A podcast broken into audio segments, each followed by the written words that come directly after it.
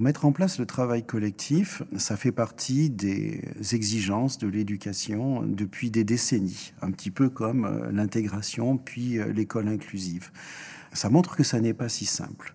Les travaux qu'on mène avec Corinne Mérini montrent que finalement, le partenariat ne se décrète pas, comme dit Corinne.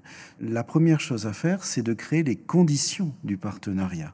Euh, il ne s'agit pas de dire on est partenaire, on va travailler ensemble. Il faut pouvoir mettre en place un certain nombre de règles. Par exemple, la symétrie si dans un collectif de professionnels, il y a des professionnels qui vont imposer par leur autorité ou euh, par euh, leur savoir des règles ou des fonctionnements qui ne conviennent pas à, d'autres professionnels, on, va avoir une difficulté.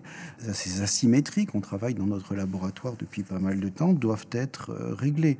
On doit créer aussi des règles qui vont faire que le partenariat devra être orienté vers la résolution de problèmes. Le partenariat n'est pas là juste pour euh, discuter de, tout et de rien. si on crée des partenariats, c'est pour résoudre des problèmes et donc concrètement avancer vers des réponses et des solutions. Un, dernier élément, mais il y en aurait bien d'autres. Avec Corinne, on pense que le partenariat a du mal à vivre seul. On a besoin de professionnels de l'intermétier, de professionnels qui aident les professionnels à travailler ensemble.